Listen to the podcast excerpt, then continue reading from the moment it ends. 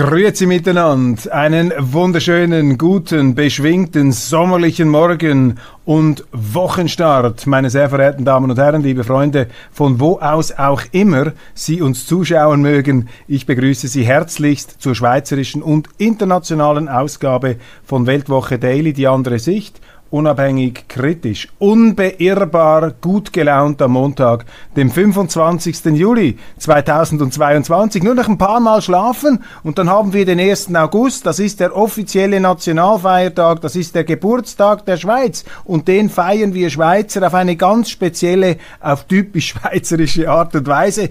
Keine ähm, Prachtentfaltung der Obrigkeiten, kein staatlicher Pomp, keine Militärparaden und irgendwie großartige Reden da auf dem Bundesplatz oder aus einem Balkon in Bern. Ganz im Gegenteil, wir feiern den 1. August intim im familiären Rahmen oder in der Gemeinde, vielleicht hat ein Männerchor eine Feierlichkeit organisiert mit einem Gastredner, zum Beispiel mit mir, das löst dann auch wieder Widerstände aus, gehört eben zur Schweiz, man ringt miteinander und wenn ein Politiker kommt, da wird nicht einfach auf Vorrat gejubelt, das ist großartig, das zeichnet eben unsere Schweiz aus. Wir feiern den 1. August wie eine Familienparty. Und das ist eben sinnbildlich für die Schweiz, denn die Schweiz ist auch eine familiäre Angelegenheit. Sie wurde nämlich von unten nach oben aufgebaut. Die Schweiz, das sind wir Schweizerinnen und Schweizer. Das ist das Milizsystem. Wir überlassen die Politik nicht den Politikern, weil die Politik viel zu wichtig ist, als dass man sie den Politikern überlassen könnte. Milizsystem. Man gibt den Staat nicht aus den Händen. Das ist der 1. August und man feiert das mit Lampionen, gibt was Feines zu essen, was Feines zu trinken. Man startet die eine oder andere Rakete, wenn es erlaubt ist und die Kinder zünden Vulkane an. Das waren für mich in der Kindheit wunderbare Erlebnisse bei uns zu Hause auf der Wiese in Kloten. Mein Vater dann zusehends angetrunken im Verlauf der Festivitäten. Die Mutter hatte alles im Griff und wir tobten da ausgelassen ums Feuerwerk und um das äh, Lampion-Gebimmel und Lampion-Leuchten äh, in unserem Garten. Das sind einfach prägende Erinnerungen und das ist eben die Schweiz. Die Schweiz, die älteste Selbsthilfeorganisation der Welt. Auch und gerade am National Feiertag. Und das ist ja auch die Botschaft, die in diesem Geburtstag beschlossen ist, die in diesem Geburtstag schlummert. Die Schweiz ist in den Augusttagen des Jahres 1291 gemäß Bundesbrief offiziell gegründet worden, die Eidgenossenschaft. Damals sind sie zusammengekommen da, diese Bergler, und haben gesagt, wir müssen zusammenstehen, wir müssen uns helfen gegen die Arglist der Zeit. Wir sind aber keine Revoluzer. Wir machen hier keine Revolution und keinen Aufstand, sondern wir wollen die althergebrachten Werte und das Recht, das es gibt, das wollen wir bewahren, aber wir wollen nicht, dass fremde Vögte, über ehrgeizige Herzöge, Grafen und wie sie alle hießen, bei uns da ihre ähm, Einpeitscher da schicken, sondern wir wollen eigene Amtsleute haben. Plus, wenn wir angegriffen werden, dann verteidigen wir uns und wir tragen auch die Kosten selber, also nicht auf Pump, nicht die anderen sollen es bezahlen. Eigenverantwortung, Freiheit und Eigenverantwortung, das gehört zusammen. Die Eidgenossenschaft als Rechtsgemeinschaft, als demokratische, als urdemokratische Rechtsgemeinschaft ist nicht die Demokratie, die wir heute haben. Er versucht das immer etwas zu verleumden und ins Lächerliche zu ziehen. Nein, das ist eine embryonale Demokratie, die damals Gestalt angenommen hat. Genauso wie ein Embryo im äh, Bauch der Mutter Gestalt annimmt, aber auch schon in den ersten Zügen, die man da sehen kann, auf dem Ultraschallbild zeichnet sich der spätere Mensch ab. Und das ist in der Evolution der Schweiz genauso der Fall gewesen. Und diese Schweiz, meine Damen und Herren, die müssen wir eben verteidigen. Die Schweiz ist eine Willensnation. Und wenn die Schweizer nicht mehr wollen, dann gibt es eben auch die Willensnation nicht mehr. Wenn die Willensnation nicht mehr will, dann ist die Schweiz futsch fertig. Und deshalb ist die Aufgabe, ist es unser Auftrag als Schweizer heute, diese Schweiz zu leben, diese Schweiz in die Zukunft zu tragen, diese Schweiz auch immer wieder zu erklären, den Ausländern, aber auch uns selber, weil die Schweizer drohen eben auch zu vergessen, worum es in der Schweiz geht. Das ist der entscheidende Punkt. Nicht die Putins, die Bidens und die von der Leyen können der Schweiz gefährlich werden. Nur wir Schweizer können der Schweiz gefährlich werden, wenn wir aufhören, an die Schweiz zu glauben, die Schweiz zu wollen und die Schweiz zu leben. Das ist hier meine vorgezogene 1. August-Rede, meine Damen und Herren. Aber ich werde am 1. August hier auf diesem Kanal natürlich noch etwas ausführlicher sprechen, wenn mir noch etwas in den Sinn kommt. Aber das ist die Essenz. Darum geht's an diesem Geburtstag und ich freue mich bereits darauf, im Kanton Aargau diese Botschaft zu überbringen und ich lade auch alle meine Kritiker ein, an diesen Veranstaltungen teilzunehmen. Auch bei uns ging es jeweils hoch her in Kloten. Da war nicht alle einverstanden, was mein Vater da jeweils erzählt hat im Verlauf des Abends diskutieren, Rede und Gegenrede. Das ist eben auch die Schweiz. Und nicht der Rückzug in den Schmollwinkel, die Faust im Sack. Und weil da irgendeiner kommt, der einem nicht passt, dann bleibt man gleich zu Hause. Das ist doch nicht die Schweiz. Die Schweiz, das ist friedliche Koexistenz auf engstem Raum. Aber man reibt sich auch aneinander und dann kann es auch gelegentlich mal Hitze geben. Das der 1. August, meine Damen und Herren, die erhebenden Einleitungsworte. Und jetzt der zweite zentrale Gedanke in dieser Sendung. Gleich eine Provokation, ein Schnitt, ein Kontrast. Ich mache mir Sorgen, meine Damen und Herren, ich mache mir große Sorgen, dass wir mit unserer Sanktionspolitik ein Monster kreieren. Das ist ja das Drehbuch vieler Horrorfilme, dass da irgendetwas gemacht wird, von den Menschen, von den Protagonisten und die ahnen nicht, dass das, was sie im besten Glauben tun, ein fürchterliches Ungeheuer hervorbringt.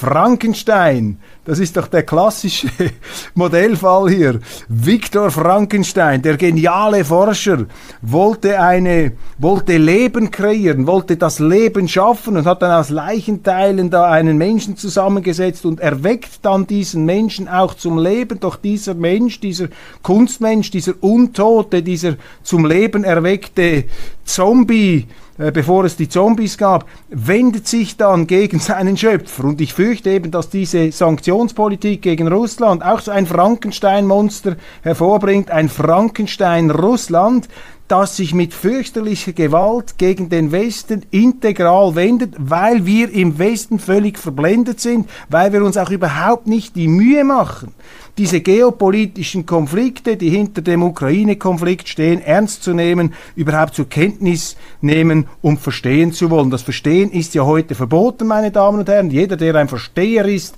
der muss sofort irgendwo zwangsrelegiert werden, der muss man einsperren, der muss man canceln, der muss man aus der Öffentlichkeit verbannen, weil Verstehen ist gefährlich.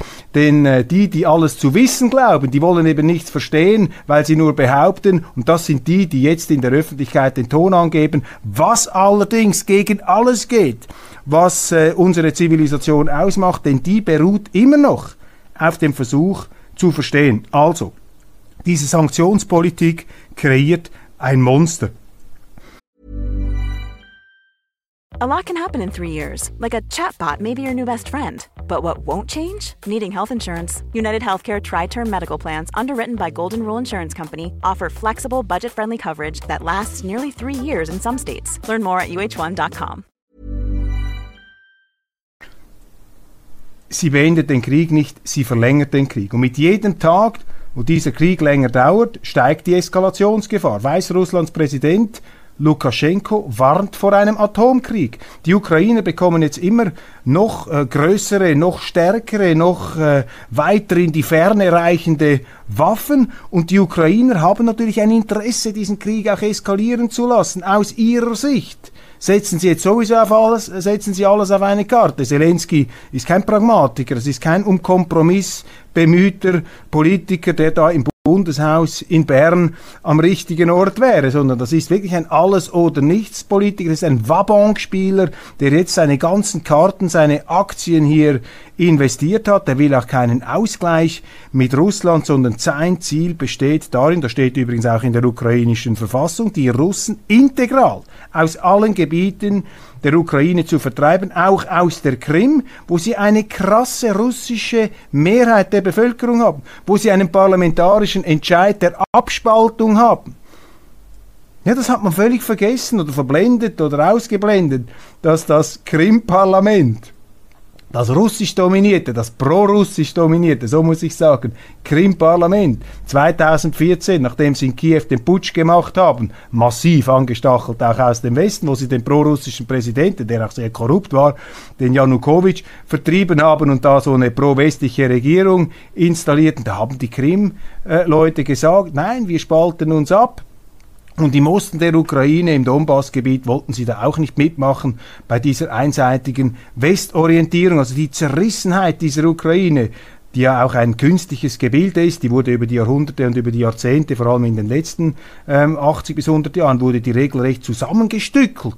Und da sehen Sie natürlich auch diese inneren Konflikte die da ähm, zum Ausbruch kommen. Und das ähm, will man irgendwie nicht so richtig zur Kenntnis nehmen. Man will auch nicht sehen, dass der Westen mit seiner Ostausdehnungspolitik, mit seiner NATO-Politik bis an den unmittelbaren Vorgarten Russlands heran natürlich äh, die Russen auch provoziert hat, ihre Sicherheitsinteressen nicht ernst genommen hat. Ich meine, die die Russen, das, das war ja das Thema der ganzen Friedensbewegung, das war ja das Thema, das Thema damals beim NATO-Doppelbeschluss, noch als die Sowjetunion äh, als es die Sowjetunion noch gab, in den 70er und 80er Jahren, da haben ja Mahner wie Oskar Lafontaine und andere linke Politiker gesagt, wir müssen doch aufpassen, wir dürfen nicht Raketen in Europa stationieren, die ohne Vorwarnzeit so schnell in Moskau sind, dass ein Atomkrieg plötzlich gewinnbar ist. Wir müssen dieses Gleichgewicht des Schreckens aufrechterhalten, um den Frieden zu sichern. Und das hat man, diese Lektion hat man irgendwie vergessen, denn die Amerikaner im Überschwang durch den Sieg im Kalten Krieg haben angefangen, natürlich auch gerufen von diesen osteuropäischen Staaten, die unter der Knute der Sowjetunion gelitten haben. Man kann das ja verstehen. Ich sage, das ist einfach nur eine Frage von Gut und Böse. Das hat auch eine tragische Dimension, das Ganze.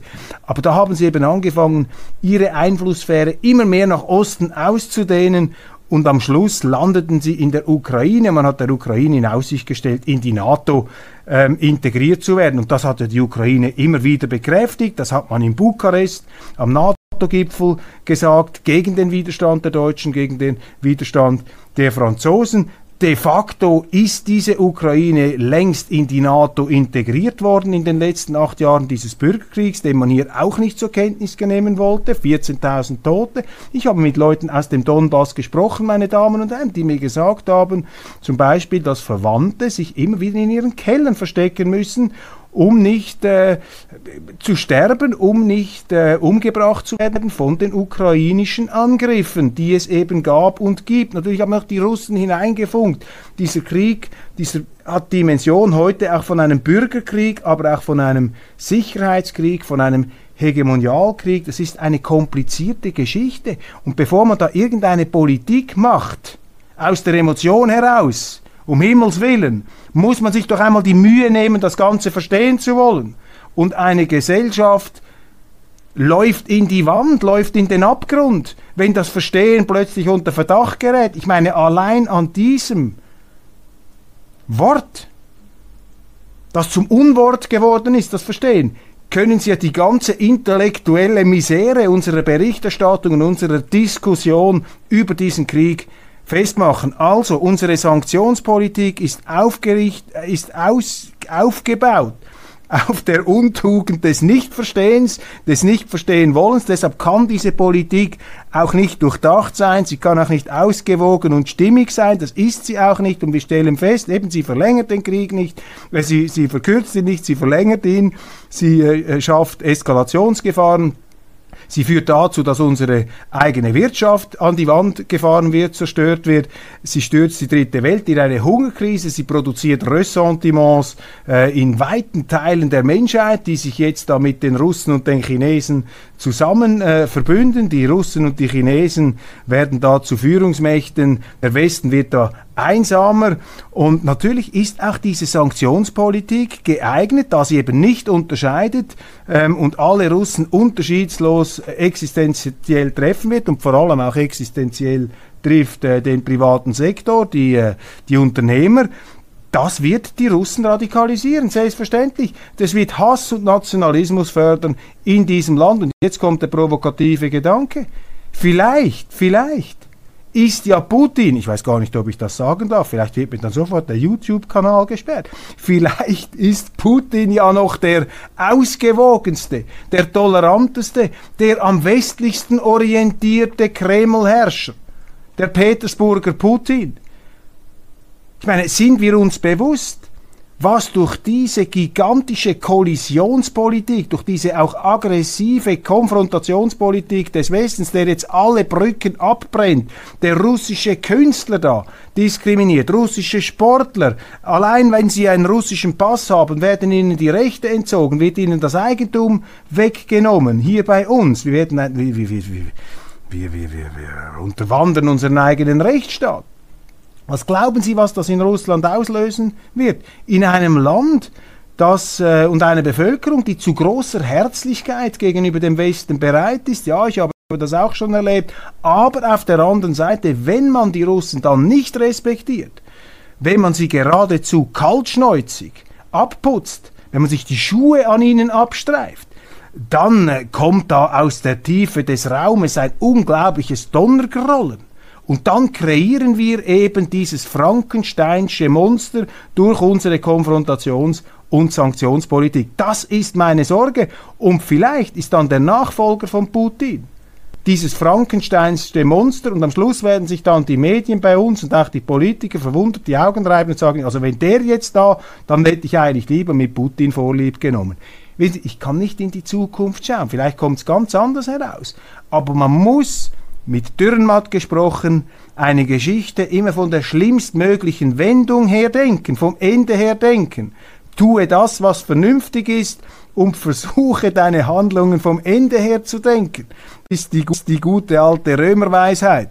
Kurzum, ich will weg von dieser Frankenstein-Politik, von dieser Vermonsterung Russlands.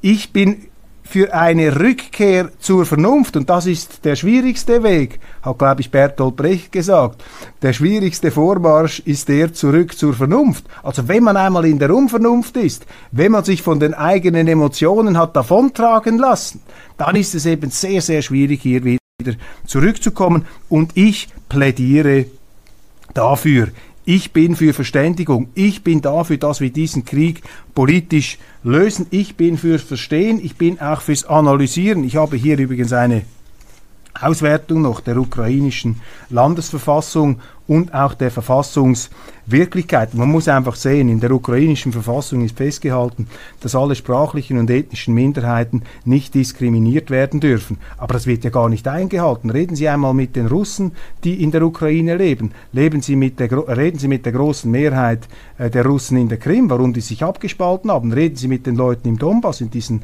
Regionen äh, Luhansk und Donetsk, die sich für unabhängig erklärt haben, eben weil sie unter einem Sprachnationalismus gelitten haben, weil die ukrainische Regierung, vielleicht auch aufgestachelt durch diesen Bürgerkrieg, das hat die vielleicht auch radikalisiert, selbstverständlich, haben die gesagt, fertig jetzt mit der russischen Sprache, das ukrainische muss überall gesprochen werden, in den Amtsstuben, in den äh, Geschäften, überall und auch die Zeitungen müssen auf ukrainisch erscheinen. Man kann dann noch, wenn man will, eine zweite russischsprachige Ausgabe machen, aber das ist ja viel zu teuer, das konnten sich die Verlagshäuser gar nicht leisten. Also man hat hier ganz eindeutig, das ist unbestritten, eine Diskriminierungspolitik betrieben. Stellen Sie sich einfach mal vor, was in der Schweiz los wäre. Wenn wir Zürcher den Tessin und den Romans sagen würden, so jetzt fertig da mit diesen merkwürdigen Dialekten, die ihr da habt, jetzt wird überall offiziell Deutsch gesprochen, auch der Corriere del Ticino, der muss jetzt äh, Tessin-Kurier heißen und wenn ihr dann noch da in eurem Dialekt was herausbringen wollt, dann könnt ihr noch eine Parallellauflage machen. Ich meine, dann würden die auch sagen, wir spalten uns ab, wir treten Italien bei oder Frankreich oder die Deutschschweizer, wenn sie alle Französisch sprechen müssten, würden sich vielleicht wieder Deutschland anschließen. Gut, das ist schon schwieriger vorstellbar. Aber das ist doch hier die Situation. 74,9 Prozent der Bevölkerung in Donetsk sind russisch, 68,8 Prozent in Luhansk und 65 Prozent auf der Krim. Das ist hier die Situation, die man einmal sehen muss. ein zerrissenes Land. Und wenn Sie derartige Unterschiede haben, Ja, dann müssen Sie doch irgendwie eine Lösung finden auf der Basis, wo alle diese Stammesgesellschaften und Minderheiten zusammenfinden. Kann nicht einfach eine Gruppe sagen, wir ziehen unser Modell durch.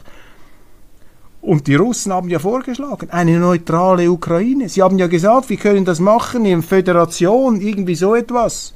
Aber da hat sich eben Zelensky, dieser Alles- oder Nichts-Politiker, dagegen gestemmt.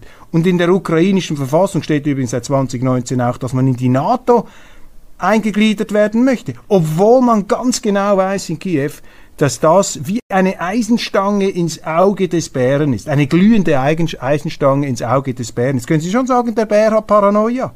Aber wenn Sie das machen, dann müssen Sie wissen, was Sie tun. Und sie wissen, was sie tun. Und sie spielen eben Wabonk. Denn die Ukraine spekuliert doch darauf, diese Regierung, dass der Westen jetzt so viele Aktien da drin hat, dass er am Schluss auch noch Bodentruppen schickt. Und da muss ich einfach sagen, wenn das passiert, also wenn diese undemokratische, von keiner Bevölkerung je abgesegnete Eskalationsspirale noch weiter gedreht wird, also dann gehen hier wirklich die Lichter aus. Ich meine, ist schon jetzt ein demokratiepolitischer Skandal, was sie machen mit diesen Sanktionen. Die hätte man nie ergreifen dürfen. Wir sind doch gar nicht in der Lage, in Europa und in der Schweiz einen Wirtschaftskrieg gegen Russland zu führen. Man lügt sich doch da in die Tasche. Man sagt, ja, wir führen gar keinen Krieg, wir liefern ja nur Waffen und machen Sanktionen. Ist doch dummes Zeug. Wir führen einen Wirtschaftskrieg, wir setzen die Hungerwaffe ein. Wir wollen mit diesen Sanktionen Russland existenziell kaputt machen. Wir haben der Nationalbank die Währungsreserven blockiert. Wir schneiden sie von ihrem eigenen Geld ab. Wir schneiden sie vom Zahlungsverkehr ab. Wir versuchen sie kaputt zu machen durch Boykotte. Da kann man sich einfach hinter diesem gutmenschlichen äh, Gesäusel verstecken. Das ist ein existenzieller Angriffskrieg, den der Westen hier im wirtschaftlichen Gebiet und durch immer verrücktere Waffen selbstverständlich führt. Und da sage ich, wenn Sie als Politiker zum Schluss kommen, einen Krieg zu führen gegen Russland, einen Wirtschaftskrieg, ja, dann müssen Sie den auch führen können. Dann müssen Sie den aber auch gewinnen können. Das ist wie ein konventioneller Militärkrieg. Sie können nicht den Vereinigten Staaten von Amerika den Krieg erklären und dann feststellen, dass sie gar keine Armee haben, gar keine Gewehre. Aber genauso haben es unsere Politiker gemacht. Sie haben Russland den Wirtschaftskrieg erklärt und dann haben sie festgestellt, oh, wir sind ja abhängig von Russland beim Gas. Wenn die uns das Gas abstellen, dann sind wir am Ende. Dann bricht unsere Wirtschaft zusammen. Dann kann BASF, ich weiß auch nicht, da können sie das, äh, können sie das rauchen, diesen Weltkonzern. Dann ist fertig. Ich glaube, die verbrauchen etwa so viel Gas wie halb Dänemark, ähm, um sich da ähm, energiemäßig aufrecht zu erhalten. Das ist doch hier die Situation. Die deutsche Politik und auch die europäische, die EU-Politik hat einen Wirtschaftskrieg gegen Russland angefangen, ohne überhaupt die wirtschaftlichen Ressourcen zu haben, diesen Krieg zu führen. Ich meine, was ist das für ein Leichtsinn? Und jetzt versucht man mit Durchhalteparolen die Leute zum Energiesparen zu bewegen. Ich meine, das ist eine Bankrotterklärung, das ist eine politische Bankrotterklärung und die Medien spielen damit. Das ist wie eine Gehirnwäsche. Ich lese da in der NZZ. Europa soll anfangen, am Sinn der Sanktionen zu zweifeln, wie Putin das Erdgas als Waffe benutzt. Ich meine, in welchem Film leben die? Natürlich benutzt er das Erdgas als Waffe.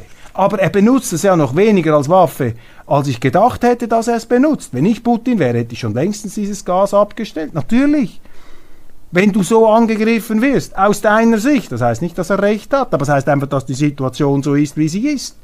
Also man spekuliert im Westen darauf, wir führen gegen die Russen einen wirtschaftlichen Totalkrieg, aber der Russe soll uns bitte schön immer noch das lebenswichtige Gas schicken. Ich meine, meine Damen und Herren, das haben auch mal die Japaner geglaubt im Zweiten Weltkrieg. Die haben auch geglaubt, wir haben zwar keine eigenen Rohstoffe, wir beziehen unsere Rohstoffe aus den Vereinigten Staaten, dann haben die Amerikaner die Rohstoffe abgeknipst und dann haben die ähm, Japaner Pearl Harbor angegriffen und dann Indonesien und andere Staaten, um sich neue Energiereserven zu erschließen. Also sie können doch nicht einen Krieg, einen Wirtschaftskrieg anfangen, ohne die Waffen in der Hand zu haben. Und wenn sie vom wichtigsten Energieträger ihres Feindes abhängig sind, meine, das ist ja ein, das ist wie wenn sich einer im Mittelalter ins, Mess, ins, ins Schwert seines Gegners stürzt, die Rüstung abzieht, weil er gar keine Rüstung hat, ein Schwert hat er auch nicht, aber er macht ein Duell und stürzt sich sofort ins Schwert seines Feindes. Das ist doch hier die Situation. Also es ist eine komplette Verrücktheit, was hier abgeht, meine Damen und Herren. Aber die Medien, die Medien äh, sind da komplett nicht in der Lage, das äh, so ähm, zu sehen.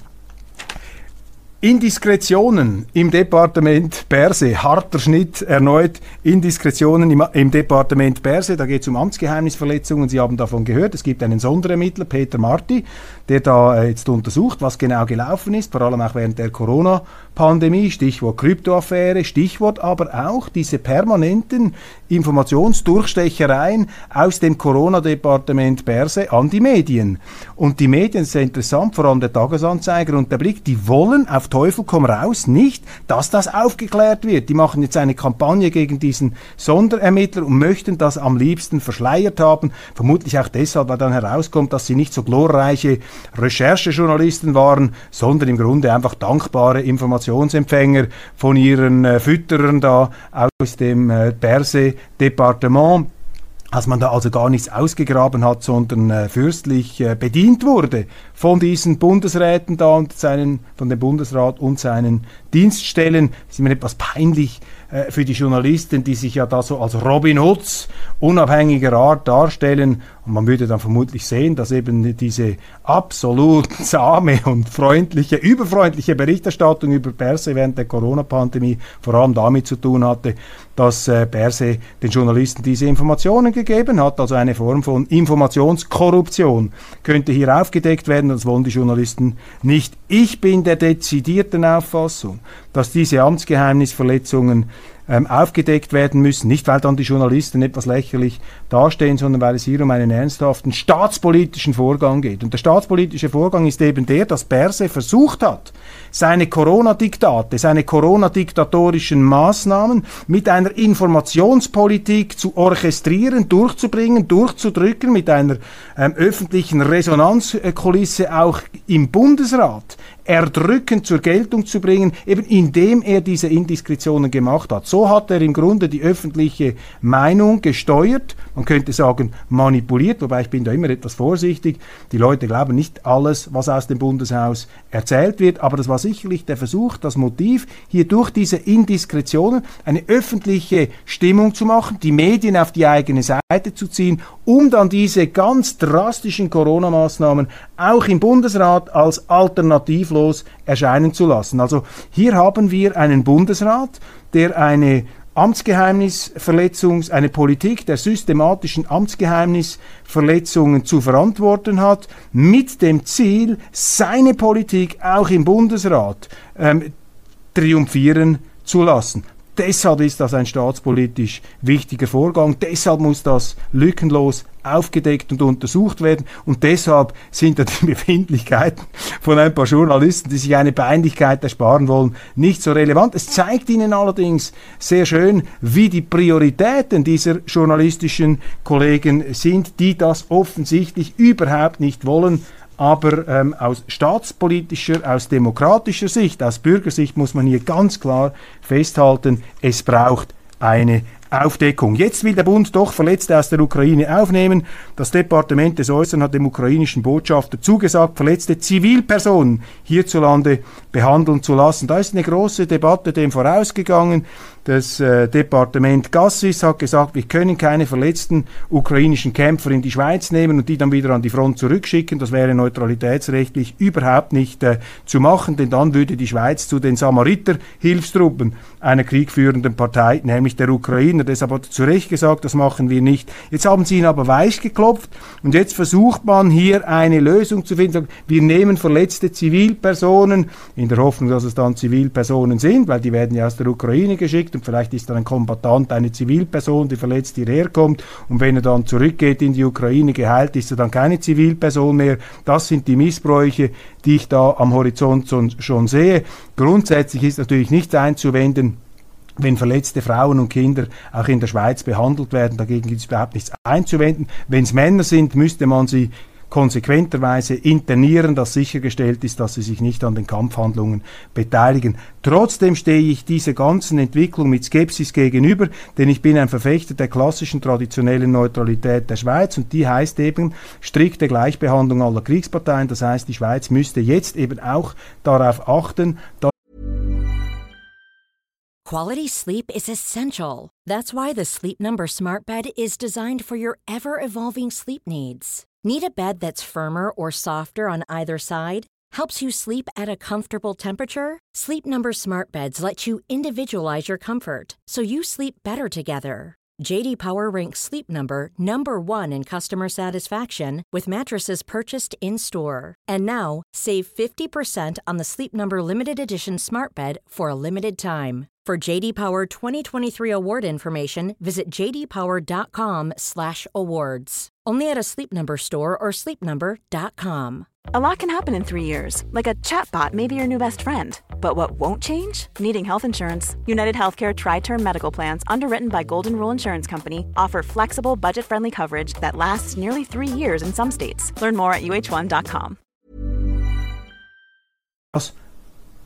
Russische Zivilpersonen, die in diesem Krieg zu Schaden gekommen sind, dass die in der Schweiz behandelt und geheilt würden. Das wäre hier das starke, ähm, das richtige Verhalten. Nun aber ist das Departement Gassis, das Departement unseres Bundespräsidenten, alles andere als stark. Ich bin etwas alarmiert, wenn ich da die Exponenten von Ignazio Gassis sehe, äh, zum Beispiel den von mir eigentlich geschätzten Botschafter Johannes Mattiassi, der war in den Fernsehnachrichten und machte einen wirklich aufgescheuchten, geradezu hühnerhaufenartigen ähm, Eindruck, äh, verbreitet überhaupt nicht Selbstsicherheit, äh, Ruhe, dass man das Ganze kontrolliert, sondern eine emotionale Aufgewühltheit, die sofort Unsicherheit verbreitet beim Zuschauer. Also mein Eindruck ist, dass dieses Departement nicht in sich ruht und in dieser schwierigen Situation auch nicht die Selbstsicherheit ausstrahlt, die eben von einer prinzipiellen Fundierung in den Grundsätzen unseres Staates, in der Neutralität kommen sollte.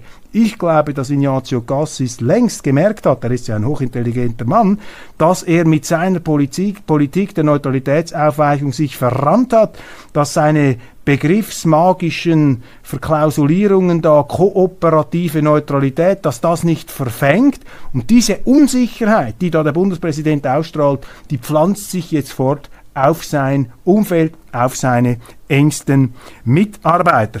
Dann ist mir noch aufgefallen, eine interessante Geschichte. Wie viele Ukrainer zurückgekehrt sind, ist unklar. Um Sozialhilfemissbrauch vorzubeugen, wird das Geld den Geflüchteten aus der Ukraine wöchentlich ausbezahlt, berichtet die Aargauer Zeitung und da möchte ich ein Zitat herauspicken. Es gibt auch Ukrainerinnen und Ukrainer, die in ihre Heimat zurückkehren. Wie viele weiß man beim Kanton nicht. Das könne man nicht erheben, weil ukrainische Staatsangehörige mit ihrem Pass im EU-Schengen-Raum frei reisen dürfen, sagt Annette Kielholz. Der Schutzstatus S hat keinen Einfluss auf ihre Reisefreiheit. Das ist eine ganz gefährliche Geschichte hier, meine Damen und Herren. Denn ähm, wie ich schon dargelegt habe, Schutzstatus S bedeutet, dass Flüchtlinge aus einem Kriegsgebiet, Kriegsversehrte, mit sehr erleichterter Regelung in die Schweiz kommen können, hier arbeiten können, sofort in den Genuss der Sozialleistungen kommen, der Familiennachzug gilt, aber immer nur unter der Voraussetzung, dass eben dieser Schutzstatus S auf Zeit verliehen wird und nach Beendigung der Kriegshandlungen müssen diese Schutzbedürftigen wieder zurück in ihre Heimat. Und das hat der Bund sicherzustellen. Und wenn ich jetzt hier lese, in der Aargauer Zeitung, dass sie nicht einmal wissen, wer da das Land bereits verlassen hat, und gleichzeitig aber die Justizministerin Karin Keller-Sutter in einem Interview in eben dieser Aargauer Zeitung dann behauptet, man habe jetzt dann doch die ganz wasserdichten Rückführungskonzepte und man arbeite daran, dann merken Sie, dass das gigantisch scherbelt.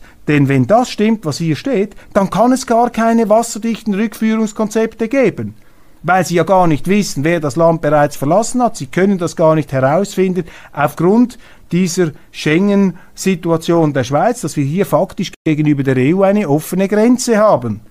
Das heißt, wir haben gar keine Kontrolle mehr über dieses Migrationsthema. Das ist ein ganz äh, ist ein ganz äh, heißer Punkt, ist ein, ein eminentes äh, Thema. Dann vielleicht noch äh, ganz kurz hier äh, zum Schluss äh, der Sendung ist mir aufgefallen ein Artikel in der Zeit. Und zwar zeige ich Ihnen das mal hier Piep mit diesem Bibeli da, wie wir sagen, mit diesem Küken. Und der Titel ist, seit Jahresbeginn ist das massenhafte Töten männlicher Küken in Deutschland verboten. Die Industrie verspricht Eier ohne Qual, doch so einfach ist es nicht. Also es gibt da eine offensichtlich massenhafte Abtreibung von männlichen Küken und diesen äh, Hühner- äh, oder Hahn äh. Und diese Meldung hat mich stutzig gemacht, weil ich gleichzeitig gelesen habe in zahlreichen Zeitungen, hier auch in der Neuen Zürcher Zeitung, Südeuropa liberalisiert sein Abtreibungsrecht schrittweise. Bei der Umsetzung bleibt die katholische Kirche einflussreich. Also bei den Tieren, bei den Küken, da haben wir jetzt offensichtlich strengste Regeln, was diese Küken und vielleicht auch die ungeborenen ähm, Hühner angeht, aber bei den Menschen, da ist jetzt die Abtreibungsliberalisierung im vollen Gang. Und da möchte ich verweisen in diesem Zusammenhang auf Professor Ulrich Kutschera, der in der neuen Ausgabe der Weltwoche einen hochinteressanten Artikel verfasst hat unter dem Titel Wann beginnt das Leben? Aus biologischer Sicht ist es eindeutig. Das Menschsein startet mit der Zeugung. Nur naturwissenschaftliche Ignoranten können Abtreibungen uneingeschränkt befürworten. Und das sagt Professor Ulrich Kutschera, ein Agnostiker, um nicht zu sagen ein Atheist, der also nicht mit der religiösen Argumentation hier auftritt, sondern als Naturwissenschaftler. Und er zeigt sehr schön, wie das Leben im weiblichen Körper entsteht. Und zwar äh, sei das bereits ganz am Anfang äh, der Fall. Experimente haben gezeigt, dass die Blastozyste über Signalstoffe die künftige Plazenta anweist, ein Gewebe zur Einnistung vorzubereiten. Sie hat somit, metaphorisch gesprochen, einen Lebenswillen. Das ist diese Blastozyste, eine ähm, Hohlkugel, eine Art Zellhaufen, quasi die allererste Urform, äh, Urkugel, aus der dann der Mensch entsteht im Körper der Frau. Die Frauen sagen ja immer, mein Bauch gehört mir. Aber 50 Prozent dieses Zellhaufens und der wesentlichen Information, die stammen ja vom Mann. Also alleine geht es ja nicht. Die Selbstbefruchtung ist da noch nicht ähm, möglich. Und ähm, hier sagt äh, Professor Kutschera, ab der sechsten Woche, also ab bereits der sechsten Woche, setzt mit dem Herzschlag die aktive Vermännlichung des primär weiblich angelegten Embryos ein. Eine Abtreibung ab diesem frühen Stadium der Schwangerschaft bedeutet biologisch gesprochen die Tötung eines entwicklungsfähigen Jungen oder Mädchens. Vorgeburtliches Menschenleben ist biologisch gleichwertig mit jenem nach der Geburt. Daran ändert auch die Tatsache nichts, dass erst nachgeburtlich die für eine Person kennzeichnenden höheren Bewusstseinszustände hervortreten. Würde man einem bewusstlosen oder geistig behinderten Erwachsenen das Recht auf Leben absprechen und ihn zum Abstechen freigeben, trotzdem ist es meiner Ansicht nach gerechtfertigt, bis zur fünften Schwangerschaftswoche in Ausnahmefällen abzutreiben, zum Beispiel nach Vergewaltigungen. Das ist hier die Argumentation ganz kurz zusammengerafft von Professor Ulrich Kutschera. Was mir äh, besonders äh, schmerzlich eingefahren ist beim Lesen, ist die Beschreibung der Abtreibungseingriffe. Zunächst wird der bereits als Junge oder Mädchen ausgebildete lebenswillige Fötus im Mutterleib mit einer spitzen Nadel getötet, das heißt abgestochen, bis der Herzschlag verstummt. Danach holt der abtreibende Arzt mit einer Zange abgetrennte Einzelteile aus dem Mutterleib, sammelt den Kopf, die Ärmchen, Beinchen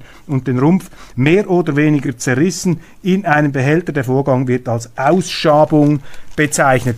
Ich meine, das ist schmerzhaft, das ist, zieht einem alles zusammen, wenn man das hört. Ich glaube aber, das ist sehr wichtig, dass man sich das bewusst macht, weil im Gefolge dieses Entscheids des amerikanischen Gerichtshofs, des obersten Gerichts, äh, sind eben auch die Abtreibungsideologen bei uns auf dem Vormarsch und der Artikel von Professor Ulrich Kutschera lege ich einfach allen Interessierten hier ans Herz in der neuen Weltwoche. Dann noch ein ebenfalls wichtiges Kapitel ganz zum Schluss.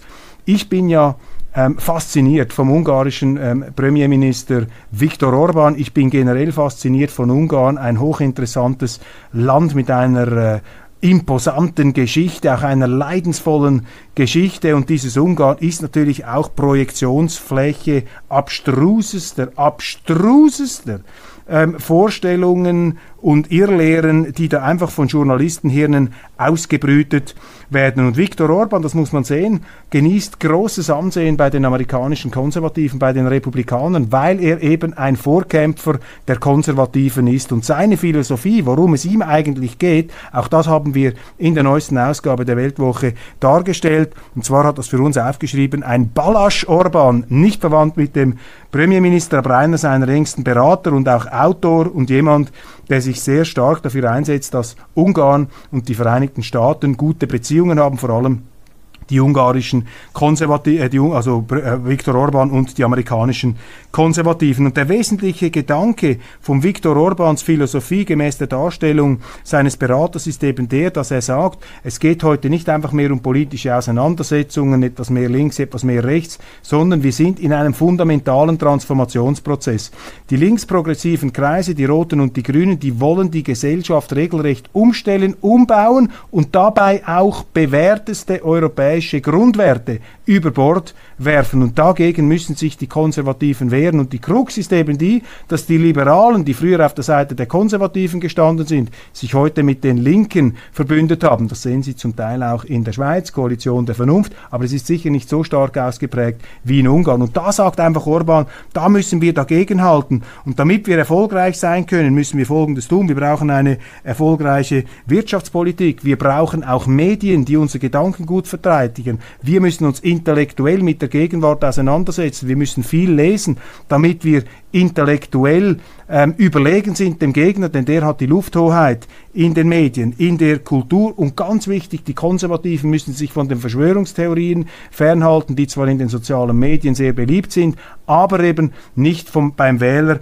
an der Urne. Und dann schreibt ähm, Balasch Orban hier, ich möchte das zitieren, das progressive Bündnis der Linken und der Liberalen will die Gesellschaft in ihren Grundlagen so umformen, dass dabei die kostbarsten westlichen Werte in Gefahr geraten. Meinungsfreiheit und in einem weiteren Sinne die Menschenrechte werden unter den Schlagworten der Toleranz und der politischen Korrektheit eingeschränkt. Was früher Demokratie hieß, wird heute als Populismus verteufelt und ein planvoller Bevölkerungsaustausch untergräbt die staatliche Souveränität. Unterdessen wird ernsthaft erwogen, die moralische Erziehung der Kinder den Eltern wegzunehmen und anderen anzuvertrauen, natürlich im progressiven Geiste. Während die Progressiven mit dem Aufbau einer schönen neuen Welt beschäftigt waren, glitt ihnen die Fähigkeit aus den Händen, auf die tatsächlichen Probleme der Welt einwirken zu können. So ist Europa gegenwärtig nicht dazu fähig, seine grundlegenden Interessen zur Geltung zu bringen und einen Krieg in seiner Nachbarschaft zu verhindern. Das ist eine Realitätsverweigerung, die eben darin besteht, den Preis des Krieges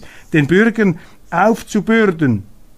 Und sie müssen unausweichlich zahlen, weil die Energiepreise explodieren und eventuell Gas und Strom ganz ausbleiben. Das Ganze wird den Leuten aufgedrückt, ich betone das, ohne jemals eine Abstimmung, ohne dass jemals eine Abstimmung durchgeführt worden wäre. Und jetzt kommt ein Punkt, der für uns Schweizer beschämend ist. Die Ungarn, Viktor Orban, und dafür lobe ich ihn ausdrücklich, hatte den Mut, gegen dieses Steuerkartell der Pleitestaaten aufzustehen und zu sagen, nein, wir lassen uns vom Präsident Biden und seinem Verbündeten nicht einen Einheitssteuersatz in Ungarn aufdrücken für unsere Unternehmen. Das machen wir nicht. Und jetzt haben die Amerikaner deswegen mit den Ungarn ein Doppelbesteuerungsabkommen gekündigt. Aber der Ungare, der Viktor Orban, hat sich dagegen gewehrt weil das die Wettbewerbsfähigkeit der ungarischen Wirtschaft enorm treffen würde. Was haben unsere Politiker gemacht? Was hat SVP-Politiker Uli Maurer gemacht? Der Finanzminister, der vieles gut macht, aber eben nicht alles. Er ist eingeknickt vermutlich auch vom Wohlstand eingelullt, vom Wohlstand gelebt. Er hat gesagt, ja, das hat eh keinen Sinn, sich da zu wehren. Die Schweiz lässt sich also ausländische Steuersätze aufdrücken, lässt sich vom Ausland unser Steuerniveau befehlen. Das Steuerniveau, das zu den wesentlichen Grundrechten äh, einer Nation gehört, zu ein, das ist die souveräne Entscheidung einer Nation schlechthin, dass sie die Steuersätze selber bestimmen. Da ist Uli Maurer, ausgerechnet Uli Maurer, ein SVPler, eingeknickt, während Viktor Orban standhaft geblieben ist. Und das ist eine Schande für die Schweiz, meine Damen und Herren, denn die Schweiz ist ein viel reicheres Land als Ungarn. Wir hätten viel größeres Gewicht. Wir sind auch bevölkerungsmäßig äh, nicht ganz so groß, aber Ungarn ist auch kein riesiger Staat. Aber die Ungarn mit all ihren Problemen, auch mit einer Wirtschaft, die nie auf diesem Level ist wie die schweizerische, die haben da die Kraft gehabt, Nein zu sagen. Warum? Weil sie eben nicht wohlstandsverwahrlost sind, weil Viktor Orban ganz genau weiß, wir brauchen diese tiefen Steuersätze, sonst fahren wir die Wirtschaft an die Wand. Aber die Schweiz, fett und satt geworden im Wohlstand, schabt, äh, schmeißt ihre Standortvorteile, die tiefen Steuern, salamimäßig, scheibchenweise zum Fenster raus. Also das ist wirklich ähm, beschämend für unseren Bundesrat, beschämend für unseren Finanzminister. Das sage ich als jemand, der Uli Maurer ausgesprochen schätzt. Ich äh, habe großen Respekt vor diesem Politiker, aber hier habe ich dezidiert eine ganz andere Auffassung. Und ich kann nur sagen, schaut mal nach Ungarn, schaut mal auf diesen Viktor Orban, anstatt euch immer die Schuhe an ihm abzuputzen, lasst euch von ihm inspirieren, ist übrigens einer der ganz großen auch ähm,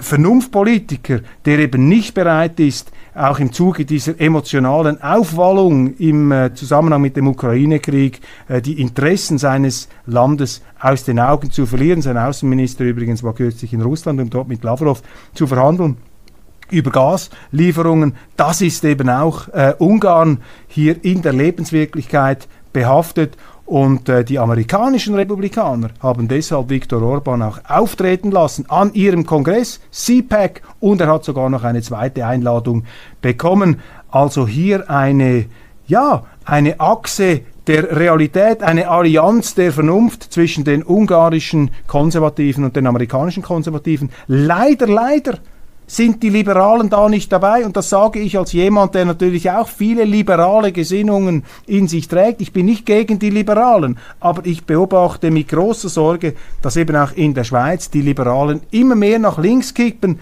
und nicht mehr bereit sind, die wichtigsten Werte der Aufklärung, des Rechtsstaats unserer Schweiz zu verteidigen gegen dieses progressive Bündnis gegen diese linksgrünen, gegen diese rot-grünen Kräfte, die unsere Gesellschaft wirklich auf den Kopf stellen wollen und die Grundlagen, Raubbau betreiben an den Grundlagen und Werten, die unser Land groß, stark, wohlhabend und respektiert, anerkannt in der Welt gemacht haben. Meine Damen und Herren, ich danke Ihnen. Ein bisschen eine längere Sendung geworden heute, aber macht nichts. Wir haben da leidenschaftlich debattiert. Ich freue mich auf Ihre Reaktionen und äh, verspreche Ihnen eine kürzere Sendung morgen Dienstag. Machen Sie es gut.